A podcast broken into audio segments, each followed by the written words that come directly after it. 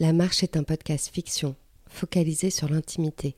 À chaque nouvelle écoute, un nouveau témoignage. Vous êtes à Paris, vous ouvrez la porte de l'un de vos voisins, et lorsque son monologue se termine, vous fermez doucement la porte. La marche, les fleurs. Y a que ça qui compte, le bruit des fleurs. Y a que ça qui me donne envie de me lever, très tôt toujours. J'ouvre le rideau de fer qui crisse toujours au même endroit ce vélo qui a tordu le rideau là, à gauche. Puis, quand le rideau est ouvert, j'entre. J'ouvre le haut de la porte qui est sciée, de façon à ouvrir sans être pourtant ouvert, et le soleil frais du matin s'empare de ma petite boutique. Puis le voilà, à braver la brume de ses yeux orange fumeux, le cul du camion, avec cet homme courbé qui me livre mes fleurs. Il est presque trois heures, c'est toujours un peu bâtard comme horaire, mais ça me laisse le temps de les recevoir, de les cataloguer, de les déshabiller pour les baigner rapidement dans le verre plein d'eau. C'est bien les seuls éléments qui flattent dans ma boutique. Mon carrelage est d'un jaunâtre à faire pâlir, et mes miroirs chinés les jours non travaillés ornent les murs comme dans un vieux château. Comme quelques beautés suggérées dans les reflets multiples de ces miroirs de bois. Ils sont un peu grisés, c'est vrai, mais j'ai beau les nettoyer, le temps fait son œuvre, et grise le reflet de l'âme ainsi que le mercure abîmé. Il y a du bois, du marbre, des paniers qui sont posés çà et là dans ma boutique, mais bien souvent aussi de la poussière. Malgré le charme du hasard, j'ai tout de même mauvais goût. J'ai le mauvais goût d'écouter n'importe qui, notamment cette curieuse voisine qui m'a dit que mes murs devaient être mauves, pour rappeler les fleurs, un mauvais mauve, une saleté de mauve qui est bien loin de la finesse de la colorimétrie de mes protégés. C'est peint vulgairement, par un fils absent, qui a fait ça pour moi, qui lui aussi trouvait que c'était vulgaire, mais qui n'a rien dit pour me plaire, pour me faire croire que j'avais bien choisi. Avant même d'acheter ce pot de mauve, je savais déjà que c'était une très mauvaise idée, que ma boutique, elle, n'avait pas besoin de ça. Et puis, comme j'avais mis le pied dans une tendance d'écho plus grande que moi, je me suis cassé la gueule comme les mauvais jours sur mon escabeau ben j'ai fait de cette petite boutique un lieu sans saveur, avec une mauvaise ambiance qui met mal à l'aise, qui sent le plastique d'un mauvais magazine, trop rangé pour être vivant. J'ai fait de ce lieu un lieu morné, un genre d'endroit pas à la hauteur, qui veut faire comme les grands. Ça veut faire comme à la capitale, ça c'est vrai, on a de grandes envies, on veut claquer nous aussi, quand on voit de ces élégantes personnes qui poussent parfois la porte, on veut en être, on ne peut pas m'en vouloir, la nature humaine est jalouse et envieuse. J'essaye de pas mâcher mes mots, ni ma vie, de ne pas me laisser pourrir dans ce trou. J'essaye d'être à la mode, mais je n'ai pas les moyens. J'essaye de m'apprêter et je sors trop fardé. J'essaye d'enivrer les âmes, et je n'arrive qu'à masquer la tendre odeur des fleurs par un mauvais mélange d'échoppes bas de gamme. Y a rien à faire, on veut faire comme les autres, on veut faire tout bien. Et les papiers, ces mauvais crépons, de mauvaises couleurs qui ne flattent jamais mes bouquets, parce qu'il n'y a pas grand-chose qui heurte autant mes grosses mains noires et coupées que la beauté fulgurante de mes bouquets, mes bouquets que j'étouffe dans ces mauvais crépons, comme par aveu de faiblesse, parce qu'il faut faire comme les autres. Ça ne rendra pas la beauté, ça asphyxiera l'élégance de ces boutons de jeunesse, et comme un bourreau, j'enroule systématiquement ce cordon de paille pour serrer les tiges, comme pour les soustraire à la liberté promise initialement par la nature.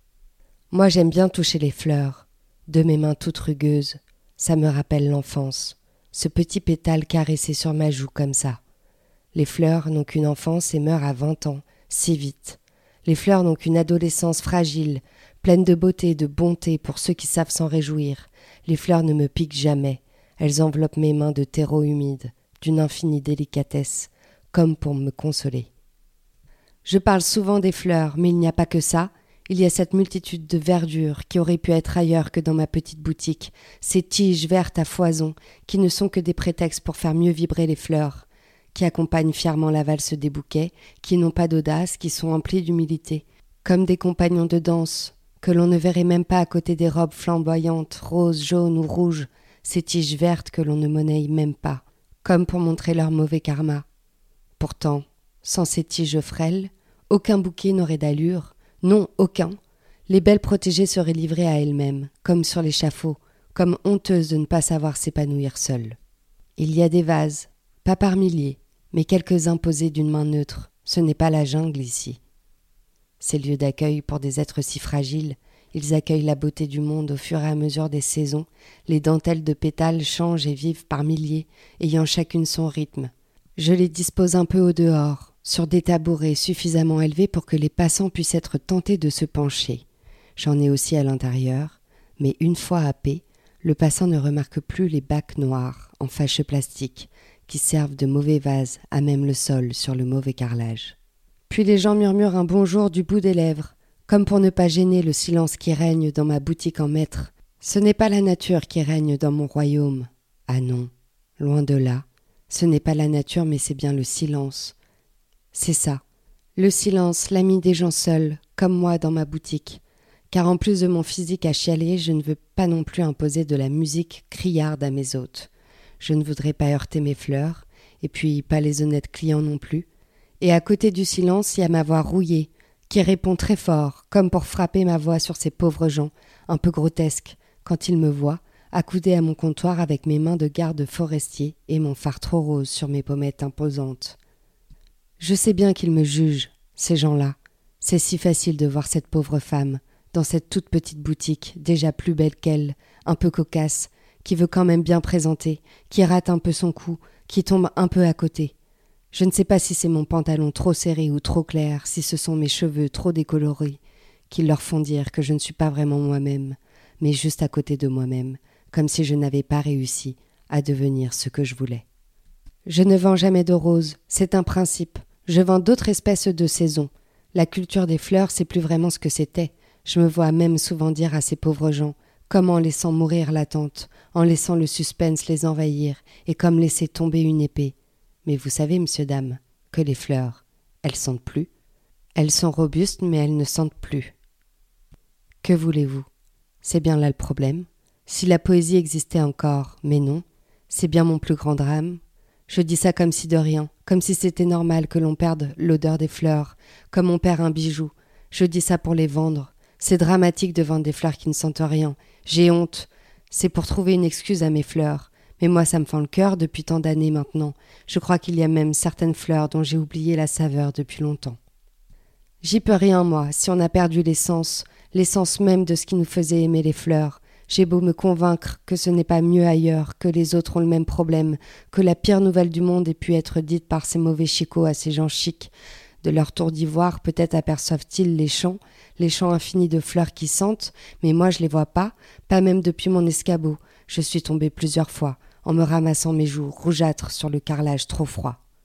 Ça ne sent pas grand-chose dans cette boutique, même pas les fleurs, une odeur doucement chimique qui parfume l'ambiance pour faire swinger les gens quand ils rentrent.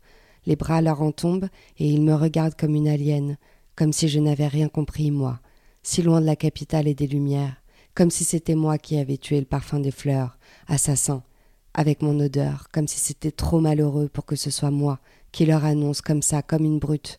Mais ce qu'ils ne savent pas, ces pauvres gens, c'est que c'est moi la première qui ai dû m'habituer à ce parfum chimique, pour ne pas crever, pour pas qu'on me retrouve la tête fracassée sur un mauvais vase, sur mon mauvais carrelage et le mauvais mur mauve teinté de sang. Ils auront au moins la chance de partir, chargés de leur mauvais bouquet. Sans voix, ils sortiront d'ici. Alors que moi, je ne donnerai pas grand-chose pour faire mes boutiques. Merci d'avoir écouté un épisode de l'œuvre sonore La Marche. Je suis Audrey Gauthier, l'auteur de ces fictions. J'espère que vous vous plongez dans les monologues de ces short stories avec entrain.